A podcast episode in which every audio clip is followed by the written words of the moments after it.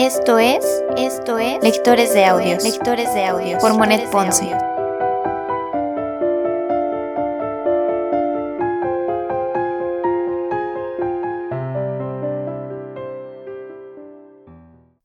Primera temporada, primera temporada, Cartas ateo, Cartas ateo de Vincent Van Gogh, de Vincent Van Gogh.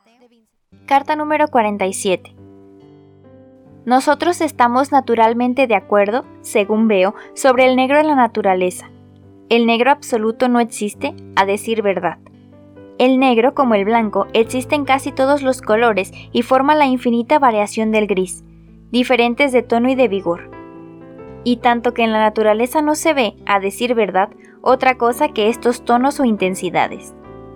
Los colores fundamentales no son más que tres, rojo, amarillo, azul. El anaranjado, el verde y el violeta son tonos compuestos.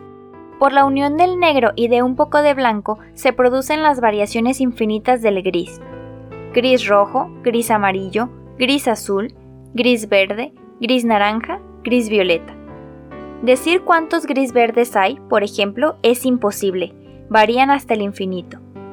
Pero toda la química de los colores no es más complicada que estos simples colores fundamentales y una buena comprensión de esta vale más que 70 colores distintos, porque con los tres colores fundamentales y el blanco y el negro se pueden formar más de 70 tonos e intensidades.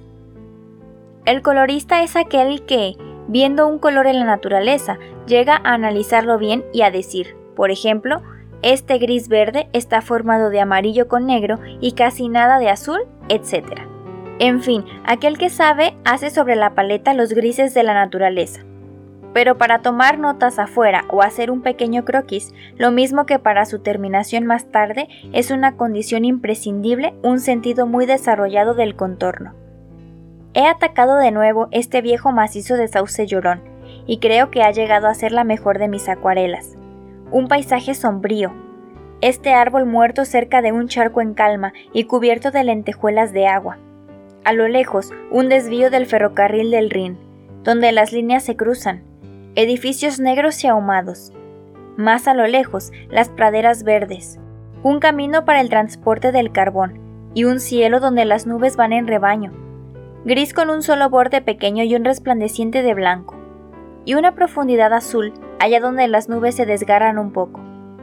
En fin, he querido hacerlo, a lo que me parece, tal como el pequeño guardabarrera, con su blusa y su banderita roja, debe verlo y sentirlo cuando piensa. ¡Qué día tan triste hace!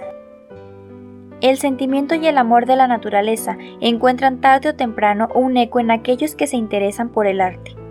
El pintor por deber tiene que sumergirse completamente en la naturaleza y utilizar toda su inteligencia, poner todo su sentimiento en su obra, para que ella se vuelva comprensible para los otros.